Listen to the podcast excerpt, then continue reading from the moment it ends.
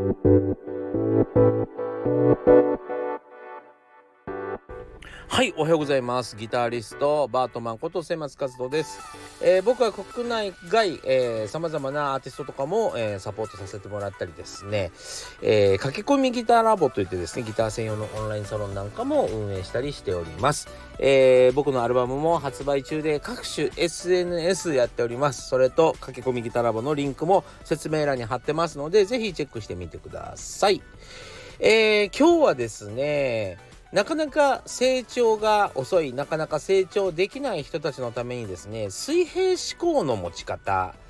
水平思考、ラテラルシンキングなんて言われますが、水平思考の考え方をちょっとお話ししたいと思います。これで結構、まあ、前進できるんじゃないかなと思います。というわけでですね、えー、今日はちょっと雑談を挟んでから本題に移りたいと思います。えー、僕、インスタグラムをやっています。で、インスタグラム、えー、本当にいろいろやってみましたが、全然伸びませんでした。もうね、あの、全然なんですよ。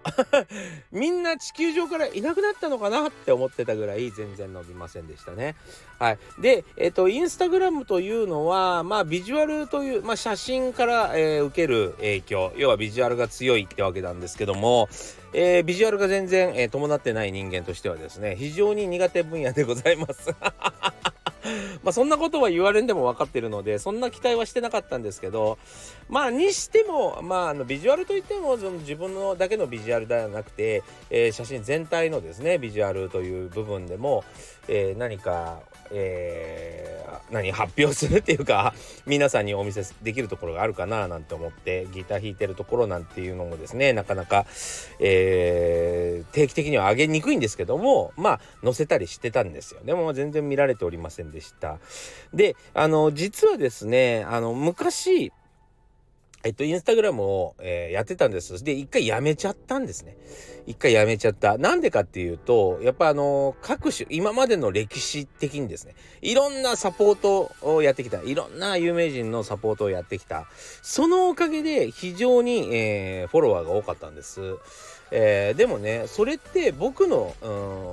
取り分じゃないというか、まあ、あのアーティストさんが頑張って得た、そこに僕が在籍していたので、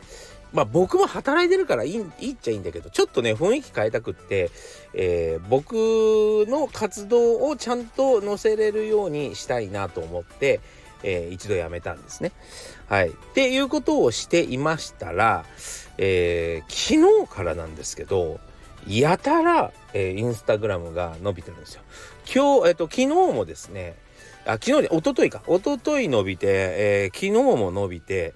えー、5000近い、えー、再生数が取れたんですね。なかなかね、ちょっと珍しいかなと思ってます。なんで急にバズんのみたいな。前振りなしでバズるよね。面白いよね。はい。なんかあの、不思議だなと思います。あのー、ね、どういう仕組みに、要は AI が、えー、いろいろおすすめとかを考えているんだと思うんですけども、なんでかなっていう、その、理由が全くわからんなと思いながらもですね、えー、まあ、あの、伸びたことを非常に喜んでますので、ぜひ、あの 伸びた動画はどんなものかというのね、えー、チェックしていただけたらいいかなと思います。はい。あの、なんとなくこういうことかな、みたいなのは分かってるんですけど、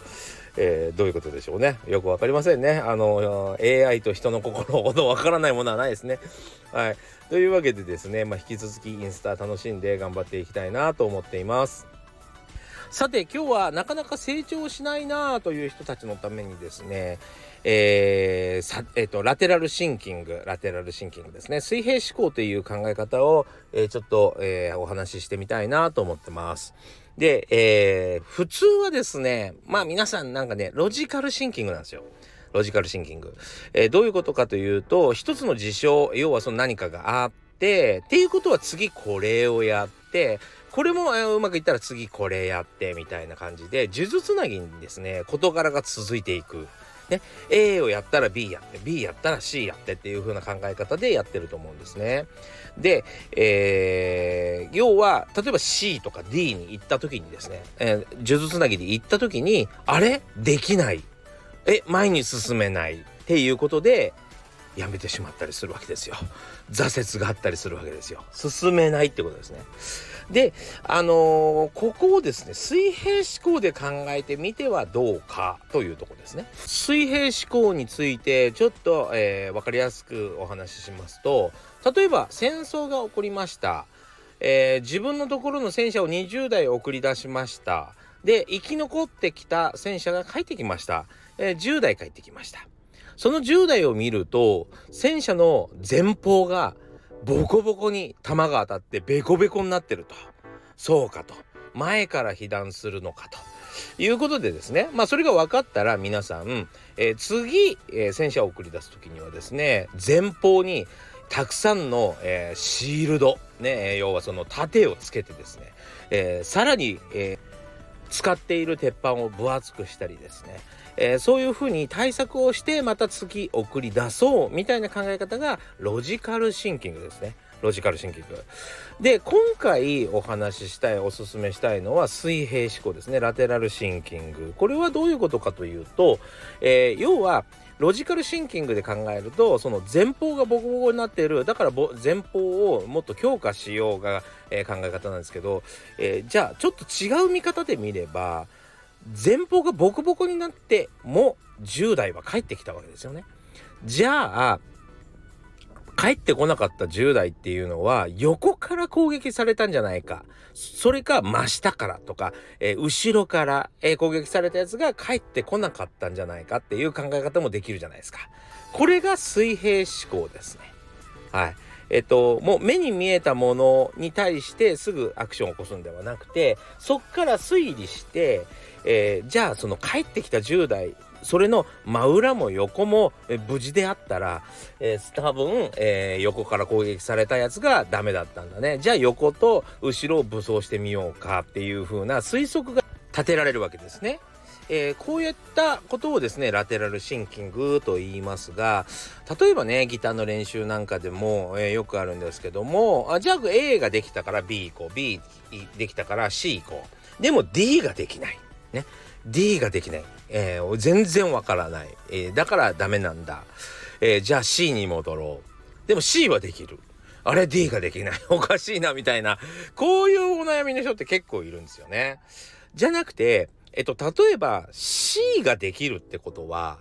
それは C というのは世界に1個しかないわけじゃなくて C1、C2、C3 みたいな。えっと、同じレベルの様々なものっていうのもあったりするわけですよね。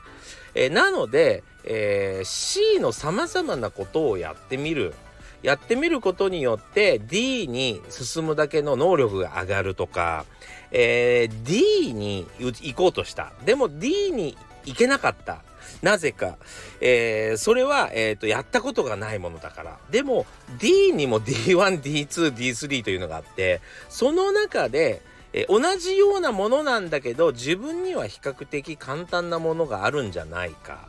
えっと、そういう、えっと、様々な、え、考え方、横に考える方法ですね。えー、そういうふうに考えてみて、突破口を探す。ね、えー、次の対策を打つなんてことはすごく大切なことなんですね。